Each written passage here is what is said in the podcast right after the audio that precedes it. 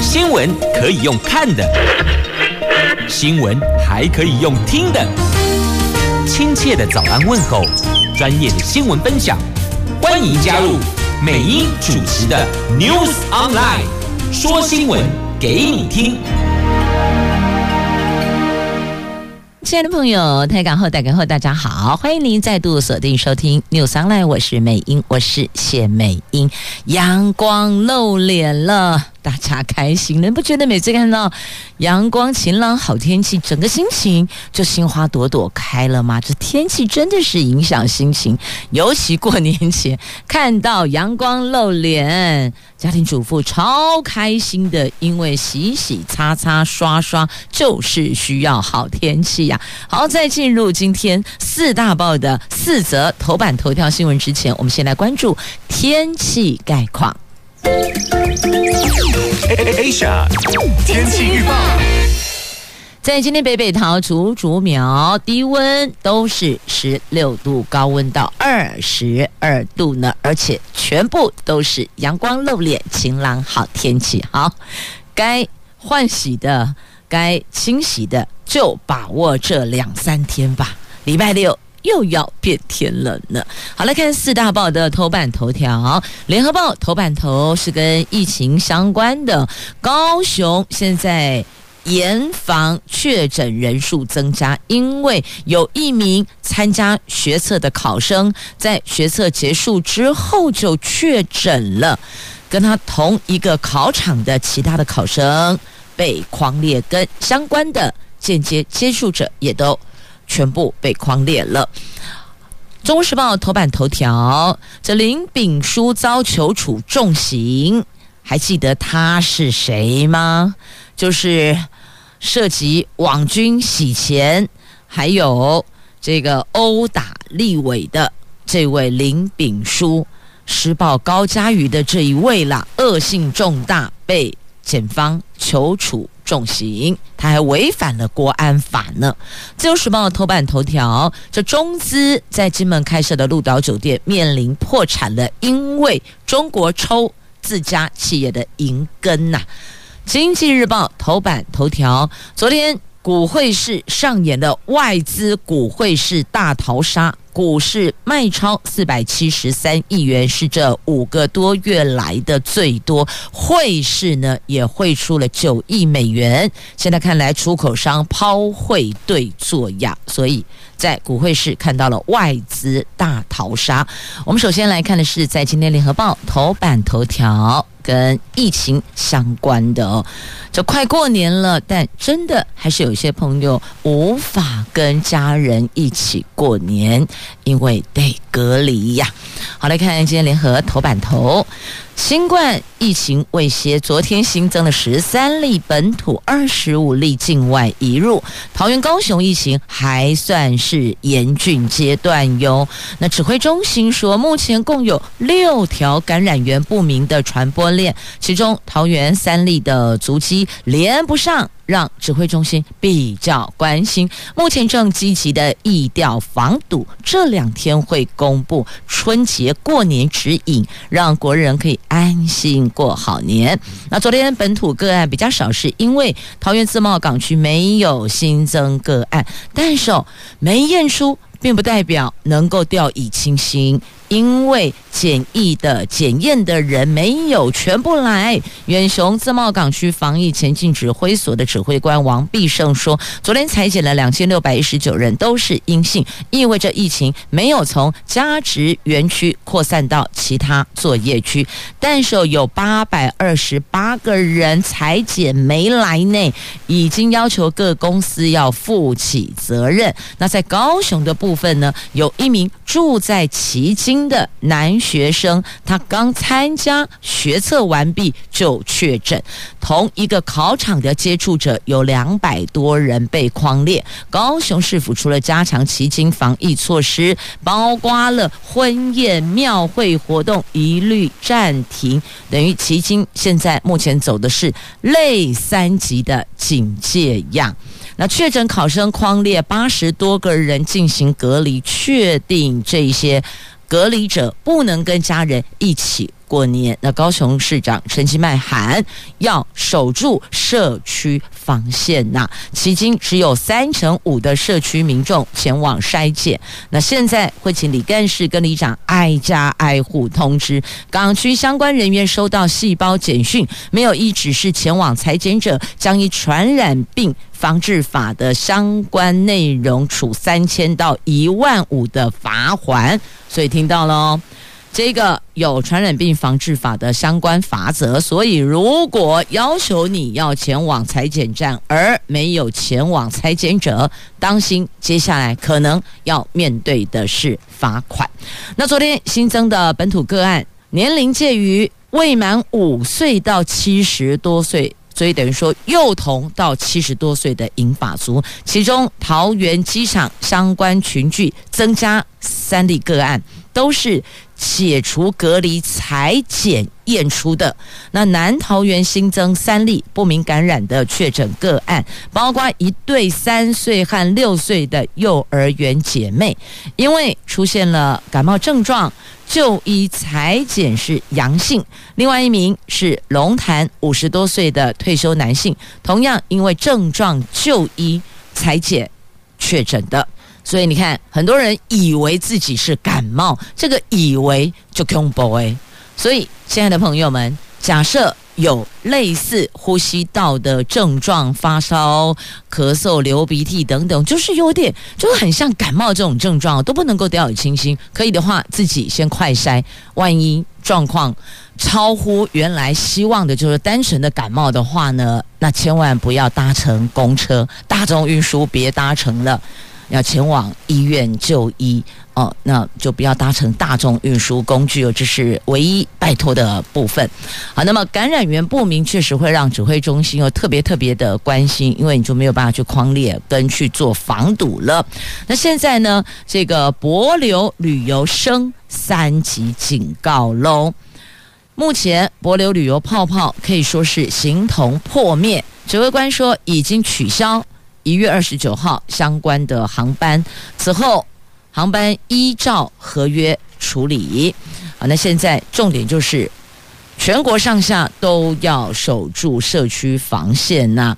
那么有人说口罩是比较升级呀，陈时中说如果大家都戴 N 九五，那就会不够啊。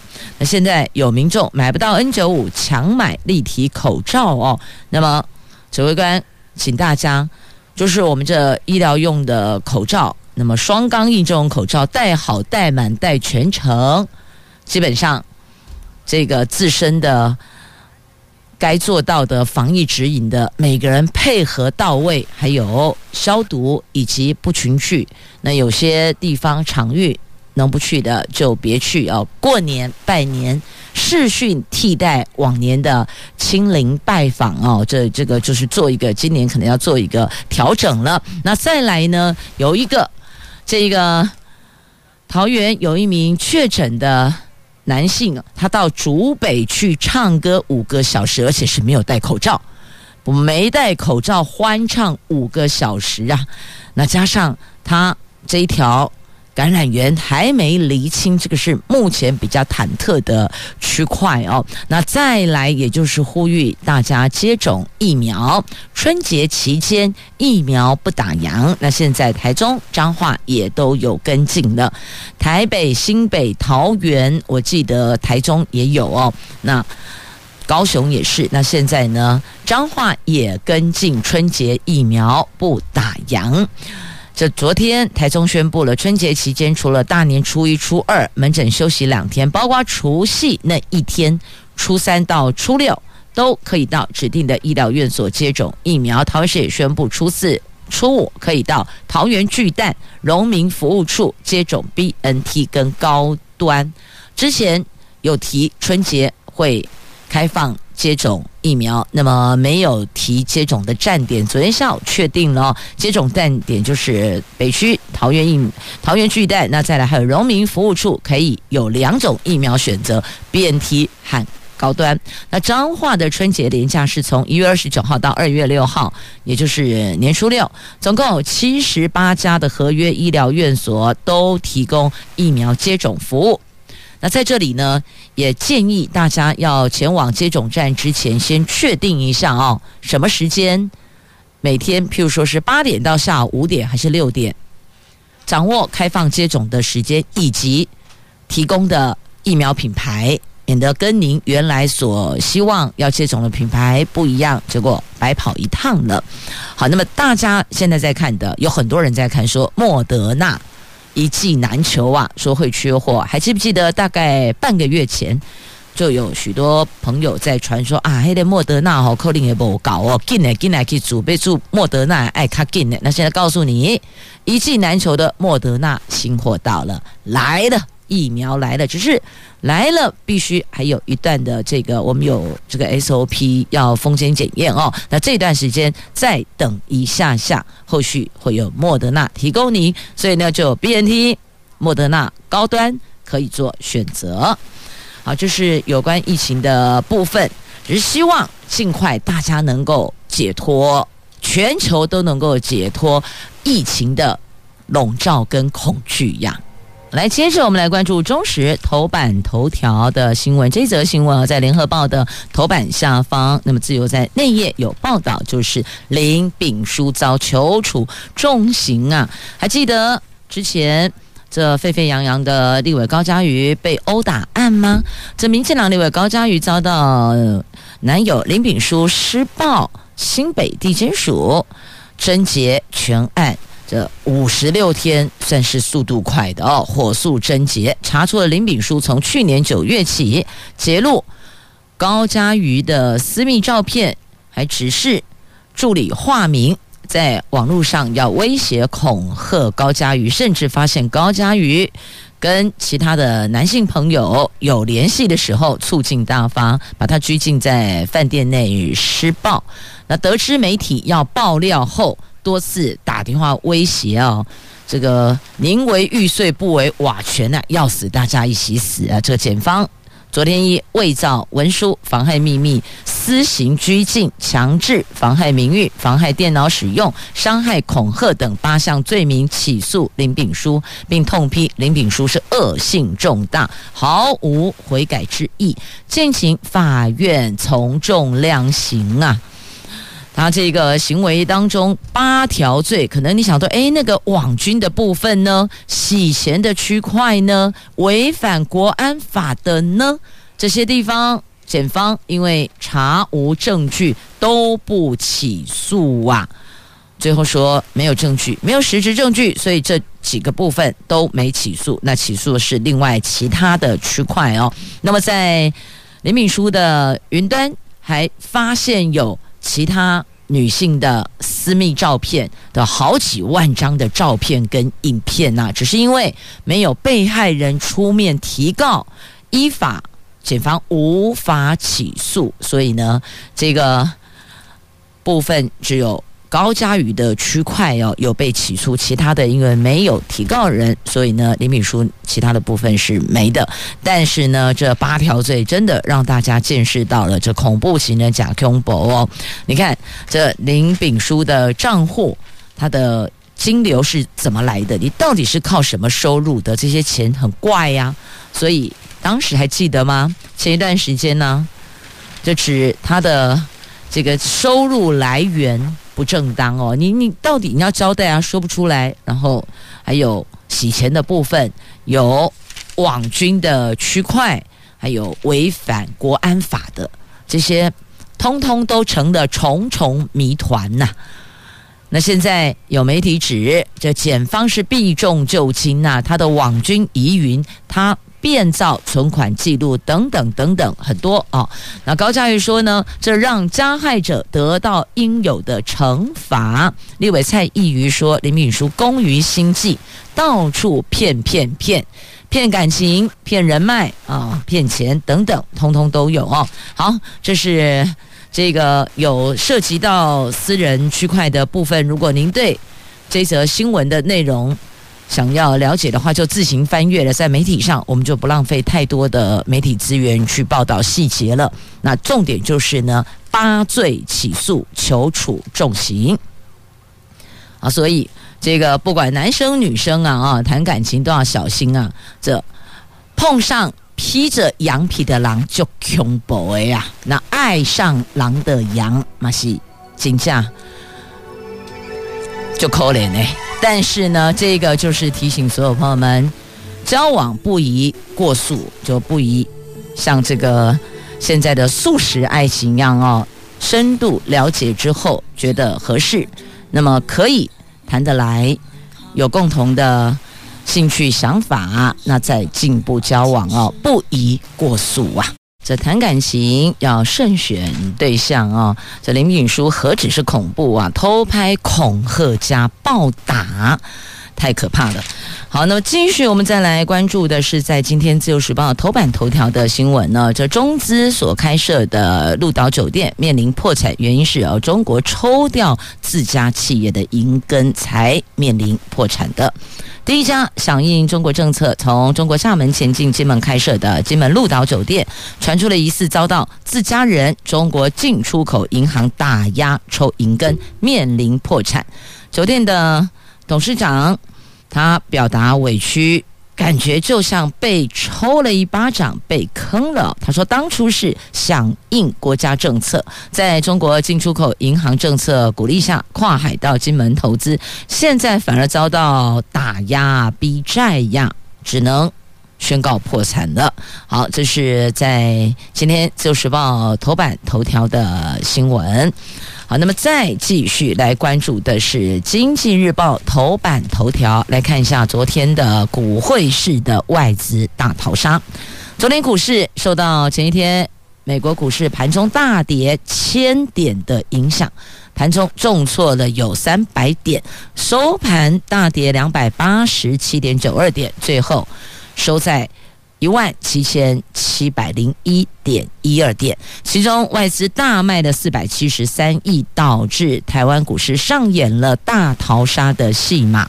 在汇市的部分，昨天爆量十九亿美元，外资汇出九亿美元，新台币汇率中场贬值二点一分，最后收在二十七点七一七，呈现股市汇市双杀格局一样。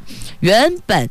市场预期前一天美国股市盘中重挫之后，四大指数收红，有机会可以带动昨天的台湾股市反弹。可惜美国股市盘后电子盘重挫，使得开盘前准备偏多交易抢反弹的投资人大为脸绿呀。盘中美国股市盘后电子盘更是加重跌势。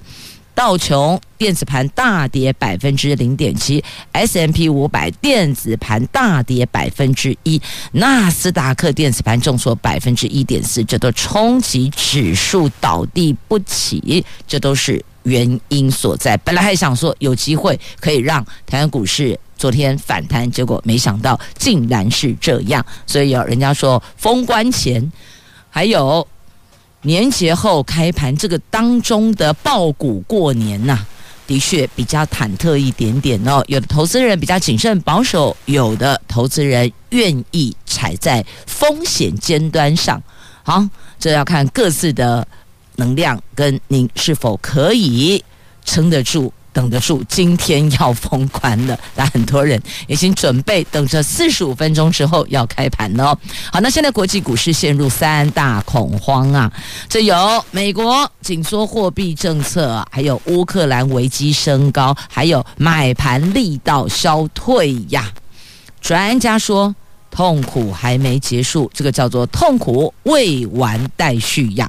美国紧缩货币政策忧虑加大了，乌克兰的危机也升高了，还有逢低买盘力道消退呀。亚洲股市二十五号就昨天几乎是全军覆没呢，那亚太指数更跌到了十四个月的新低，美国股市早盘也持续的低迷，有。算一算，跌了大概八百点呐、市场是人心惶惶，恐慌指数持续，那大概有拉了百分之十三点四，到二零二零年十月以来到现在的最高的恐慌指数哦，这个是这么，这算是一年半来的最高了。预测到这一波跌势的策略师警告，股市的痛苦还没结束哦，是未完待续呀。好，那再来来关注《经济日报》头版版面。不过要拉回国内来看打炒房的部分，在今天《经济日报》头版下方的新闻。好，我们来看在打房的部分呢、哦，到底现在。打房作为是否有见效呢？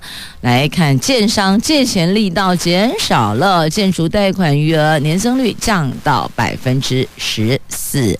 中央打炒房有成效喽。根据央行最新的统计哦，去年十二月被视为建商信心指标的建筑贷款余额增加到两兆八千亿元，月增。五百四十七亿，年增率降到百分之十四点一一，连五跌，而且是近两年来的新低。所以呢，从这个部分就可以看出打炒房有效度了。那央行解释哦，近期建商买土地以及推案的时候，都会面临缺工、营造成本上涨等问题，加上政府推出了一系列打炒房措施，央行在去年第四季更锁定了建商的。购地贷款采取更严格的控管措施，这些都会让建商在买土地、在推案的时候变得更加的审慎。不过呢，昨天公布去年十二月的房贷余额、建筑贷款余额是八兆八千亿，那么在这个房屋余额是八兆八千亿，建筑贷款余额是两兆八千亿，这两个数字还是写下历史新高。其中购屋贷款。单月暴增一千亿，年增率换算下来是百分之九点四六，这个写下近四个月来的新高啊！虽然房贷余额继续创新高，但是年增率只有创四个月的高点。这个意味着，随着房价偏高、政府政策面等因素，购屋族确实转趋观望了。但购屋族有两种，一个是。自住需求型，另外一个是投资客，政府要打的是投资客。那对于自住的朋友们也转趋观望了，所以这个就会变成一打连带，通通都打到啊。所以针对自住的部分，有自住需求的购屋族，是否政府应该要给予一些协助跟辅导呢？因为他不是来炒作房地产，他也。不是来做投资的，他真的是自己要住的哦，所以这个部分也请政府要多一些关爱的眼神了。好，那么继续再来看一下关爱的眼神来喽，太阳公公在看你有没有看到呢？礼拜五冷空气南下，春节连假依旧湿湿凉凉的。今天礼拜三呢，昨天白天就阳光露脸了，所以要好好把握。昨天、今天、明天，昨天已经过去了啊。今天、明天、礼拜三、礼拜四这两天天气还挺好的哦。礼拜五开始冷空气又来报道了，等于整个我们九天的春节连假天气都没有太美丽哟。所以请朋友们好好把握这两天的好天气哦。这玉山昨天降下了两波的瑞雪积雪一公分呢，而今天、明天是。最近这段时间有阳光，而且是最舒适的时候，要把握这两天好天气进行大扫除，这洗洗刷刷擦擦的。不过云嘉南到高屏今天的空气品质并不好，敏感族群体质的朋友要特别的留意了。那春节连假开始之前，礼拜五有东北季风冷空气南下，预估小年夜就是三十号，还有除夕下个礼拜一三十一号的清晨，局部低温将下探到十二度，北部的低温大概十四度到十六度，连假整整一个星期。都是湿湿凉凉的天气，那中南部比较有机会看到阳光露脸呢，所以如果你有些行程安排的话，是可以往南走的，但是要提醒您哦，南部的疫情也要充分的掌握。那么在春节期间要配合防疫指引做到位，确保自己跟家人的健康哦。好，那么再继续，我们来关注的是在今天的。中时头版下方的新闻要提醒您哦，这个台北一零一的精品趴传作确诊者有参与，那那天活动真是宾客云集，当中还有知名的演艺人员、公众人物啊。那所以预再次的预醒大家，类似室内活动啊，斟酌一下，如果一定得前往，那得做好防护。好，那再继续来看《自由时报》头版下方的新闻，我们来看到这。农产品去年出口创下了新高，而且看了一下，这美国、日本的占比有增加哟。我国去年农产品出口量是两百一十八万吨，比前年上升了百分之四点五，出口值是五十六亿美元，也比前年大幅成长百分之十五点四。出口产值不止超越疫情爆发之前的二零一九年的五十五点七亿，也创下。历年新高，刚刚讲的那个数字哦，这货币是美元，是美金哦。那我国去年农产品出口的前三大国家分别是中国、美国、日本。出口到中国的农产品产值是百呃是十一点一亿美元，占我们总体的百分之十九点八，就差不多是两成了。那去年元旦我们开放来猪进口之后，农产品对美国出口成长明显。去年对美国农产品的出口产值更比前年成长了百分之三十六点七，那所以去年对美国出口的农产品的产值占我国总体农产品出口产值的百分之十六点三，但比对岸美啊中国我们是在两成嘛，那到美国是百分之十六点三，那再来日本，日本啊也成为农产品第一、第二大的出口国，我们农委会努力要让美国跟日本。第一名是美国，第二名是日本哦，就不要再倚重在对岸的身上了。好，这是在今天《自由时报》头版版面所剖的这个新闻呐、所以这个叫做农产品的出口，也就是我们所有的这个出口贸易的部分呢，也牵动着一些国家的政策，那相互作为，这边有开放，那边。也会松绑某些区块，所以有时候就是这个拿捏要更加的精准，但当然不是每一个政策都人人会满意的。来，继续我们来看一下福岛食品的解禁哦。福岛食品解禁是箭在弦上，箭在弦上就不得不发了，最快明天宣布啊。那现在这个状况是酝酿总预算通过之后闯关，绿营挺速战速决，蓝营则是要全力反制。好，日本福岛食品解禁，箭在弦上，最快将在农历年前闯关呐。党政人士昨天证实，福岛食品极可能在立法院完成总预算协商之后开放，表定最快明天宣布。但是蓝营决议要全力反制，让福岛食品闯关充满了变数。行政院长苏贞昌说呢，政府会依据科学证据把关食安，台湾以贸易立国，要走向国际。这次公投非常清楚显示，我们要遵守国际。标准和规则，政府也会这样来做呢。党政人士说呢，福岛食品启动决战时间评估选在过年之前，主要是考量公投和中二补选胜利之后气势仍在呀，就是打铁趁热的意思啦。应该趁着民调有扣刷的这个时间点，速战速决。过年之后变数。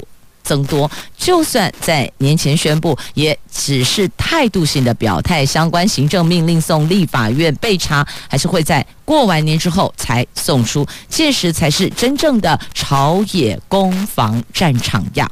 民进党人士说，党内近期的民调显示，福岛食品议题比莱猪的民调好很多，不支持福岛食品开放的民众已经下降到不到五成了。评估到了该处理的时候，紧速处理才有利于执政党先发制人，掌握话语权。那近期连环团色也呃，近期连。环保团体色彩重的民进党立委，在年节送礼的时候，也不约而同的挑选日本的产品，的确是闻到了开放福岛食品的氛围了。那过年前宣布开放，的确是有可能的状况。所以你看，连送个礼当中都有玄机的。你看，原来是比较反对的。结果这次年节送礼也去购买采买的日本产品。那在这里还是呼吁了，多多采买 MIT Made in Taiwan 的，尤其是我们的这些农特产品哦，品质非常的好，是不是先支持国产品呢？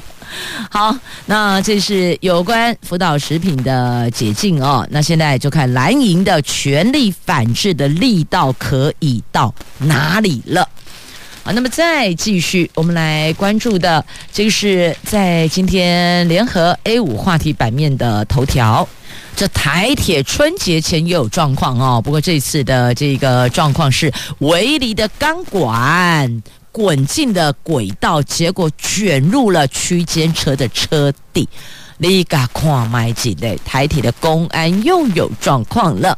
时间点是昨天的上午，有一列从彰化开往台东的区间快车，正准备要开进屏东的。枋寮、枋寮、台语是阿内连枋寮枋寮站的时候，竟然因为旁边的工程围篱的钢管入侵，司机员刹车不及，围篱钢管就整个被卷入车底。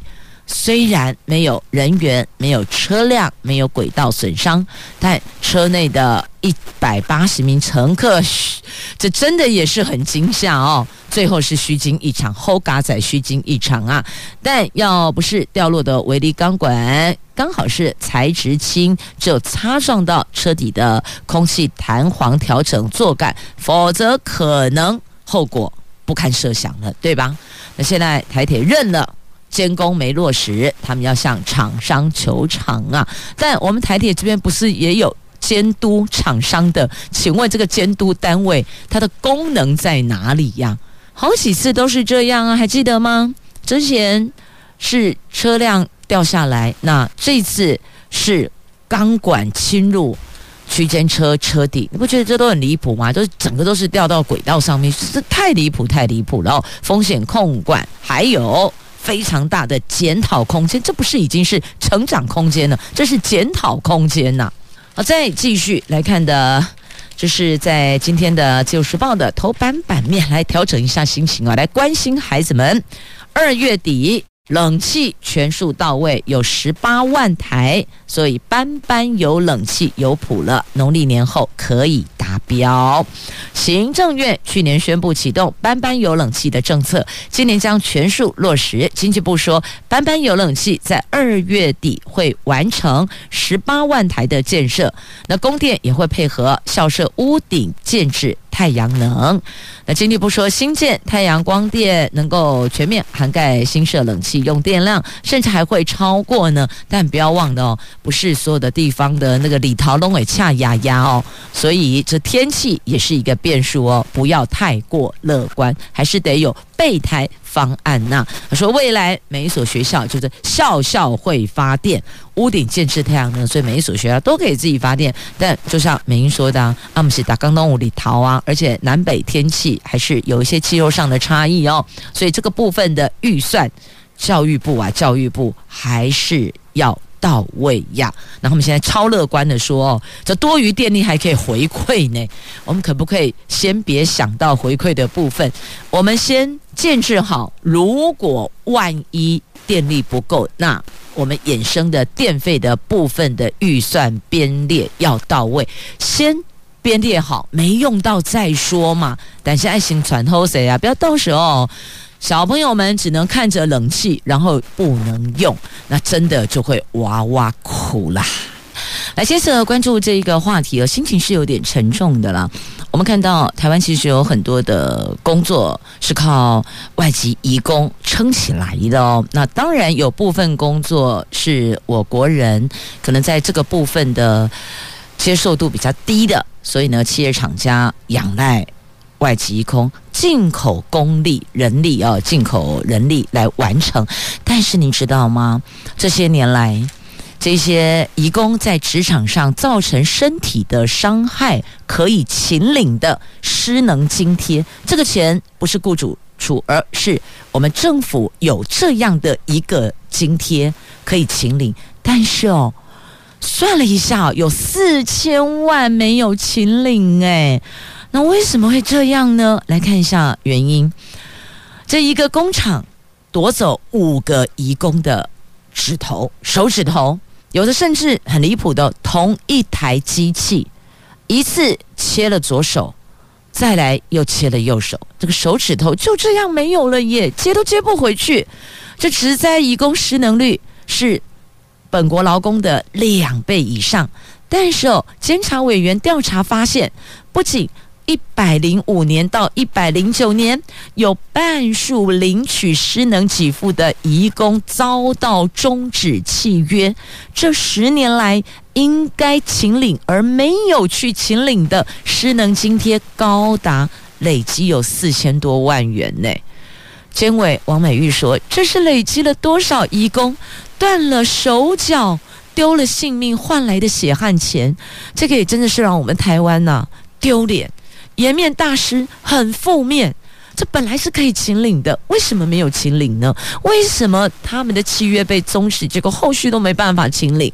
那监察院调查发现，根据劳动部的统计，这十年移工应该请你没申请或是中断申请失能津贴的金额累计高达四千多万，其中包括返国回国失能移工有超过半数没有持续受领，原因包括失能津贴的相关请领手续，还有应该备妥的书件比较繁杂，而且必须要经过驻外使馆。验证或是减负中文翻译本，还要提供医院开立的诊断书等等，因此就让行动不便或是居住比较偏远的失能移工，他是被迫放弃请领，因为跨无假博啊，所以这个问题既然监察院发现了，难道不能够要求劳动部在这个部分简化手续吗？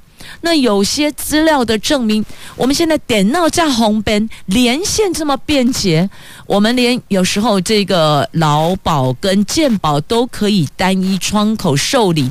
你从劳保进，他直接通知健保，或从健保窗口递件，他会同样的连线通知劳保。为什么在这一块不能做到呢？便利啊！你要想到这些外籍移工得将人生地不熟，诶，外语够不通，文字够看不，难道不能给更多的方便吗？这真的是刚看到这一则新闻，真的很痛心啊！你想想看，这些外籍移工他们多么辛苦，漂洋过海来台湾，他们把一些可能我们没有办法去承担的工作扛了起来，让我们的企业继续运转，让我们的基础工程建设。继续的前进，但最后受伤了，请问谁来照顾他们后续啊？既然政府有这个失能津贴可以请你，为什么不协助他们呢？我请教熊博啦。虽然他们没有选票，但同样都是地球村的一份子。我觉得哦，同理心很重要。每每一个从政的，每一个父母官或是公职人员，我觉得都要有这个同理心。这个同理心哦，必须要超越国界。真的，他们生活真的很辛苦，失能了，他们回去还能做什么工作？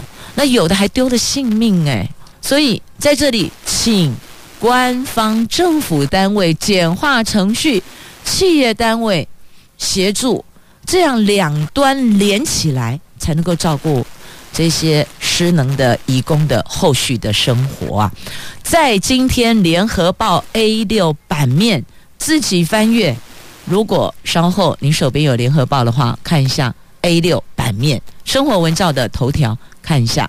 好，那么继续来回到我们的话题上啊，来看自由时报头版下方的新闻。这金佳喜哈等不及，结果做了触法的事情啊。我们来看台中，台中有一位两眼全盲的蔡姓女子。他在二零一九年聘雇了一名男看护，那感念这名看护对他的照顾，因为对他照顾的无微不至啊，所以呢，他预立遗嘱，要把两个银行账户内的遗产全部留给这一名王姓看护，就没想到这一名王姓看护等不及，就盗领了这一名蔡姓女子的银行邮局的账户。金额高达六百五十五万，后来警方侦办，他不仅否认犯行，还说这是这个他要送给他等等的。反正总而言之，言而总之就是呢，这本来雇主感念照顾、玉立遗嘱，要把所有的遗产全部留给他，就没想到呢，这一名男看护等不及自己一直偷领，一直偷领哦，领到姑爷逮起东不要康啊，东窗事发。接下来他要面对的是法律。好，该面对还是要面对哦。但这年头确实啦。这个佛心的或是懂得感恩的雇主也是有的，不是没有啊。好，再继续，我们来看一下这个颜清标被冒名恐吓建商捐一亿，那最后确定不是他。所以哦，这个年关将届，还有选举年到了，如果有要来劝募捐书或是正式现金的，要确定一下到底是不是这一位您的。亲朋好友，或是这个候选人，亦或者是这个公庙，或是这个人民团体，他们有这个需要帮助，请您来捐书，先弄清楚，先厘清。卖人家的供，你钱都退出去啊！结果最后发现，啊，根本没有这回事哦。那严清标说，因为现在人海，呃，现因为现在啊，这个呃宫庙的董监事的改选。到了，所以有心人士蠢蠢欲动啊！因此，这个镇南宫后续还有一些要面对的部分，这是内部的事情。但我们要提醒大家，就是任何。要你买产品的，或是要跟您借钱的，或是要请您捐款的，都先弄清楚。接着来看蛋蛋的哀愁，蛋蛋之乱，这是鸡蛋的蛋，物价飙涨，政府要厂商年节前冻涨，不可以涨价。可是现在出面出现了副作用了，在蛋鸡产能青黄不接的状况下，引爆全台湾的抢蛋之乱，抢鸡蛋，不但有民众。到超市要去购买鸡蛋，扑了个空。餐饮业者在社群网站也抱怨，一箱鸡蛋从六百九现在涨到九百，还有连其传后谁啊，go baby go baby 啦，就等于说呢，即便我认了涨价，我也我也吞了，但是还是买不到，而且还限购两箱。请问我餐饮业者？两箱一天，我怎么撑呢？立刻引发了两百多则的解的餐饮业同样的回应哦，甚至有早餐店不惜成本跑到超市去买鸡蛋。我们都知道，这个你直接跟厂商这整箱整箱的进蛋，跟在超市买好那个洗选蛋一颗一颗，这个当然成本上会不一样。但是没办法，早餐店你总不能够跟所有的这个购买的消费者说拍谁拢无给能啊，所以只好自己想办法了。好，再继续提醒大家哦，这个要施打莫德纳的民众国人。第二十一期今天、明天开放预约了。好，那么再来防疫抗疫，其实还是要运动的哦。到户外空旷处去健走是不错的选择跟选项，提供给您。像桃园市政府就推荐六条走春步道，可以上市府的官旅局网站来看看查询。当然，出门前建议您还是要选择避开。人多车潮多的道路，避免定点了。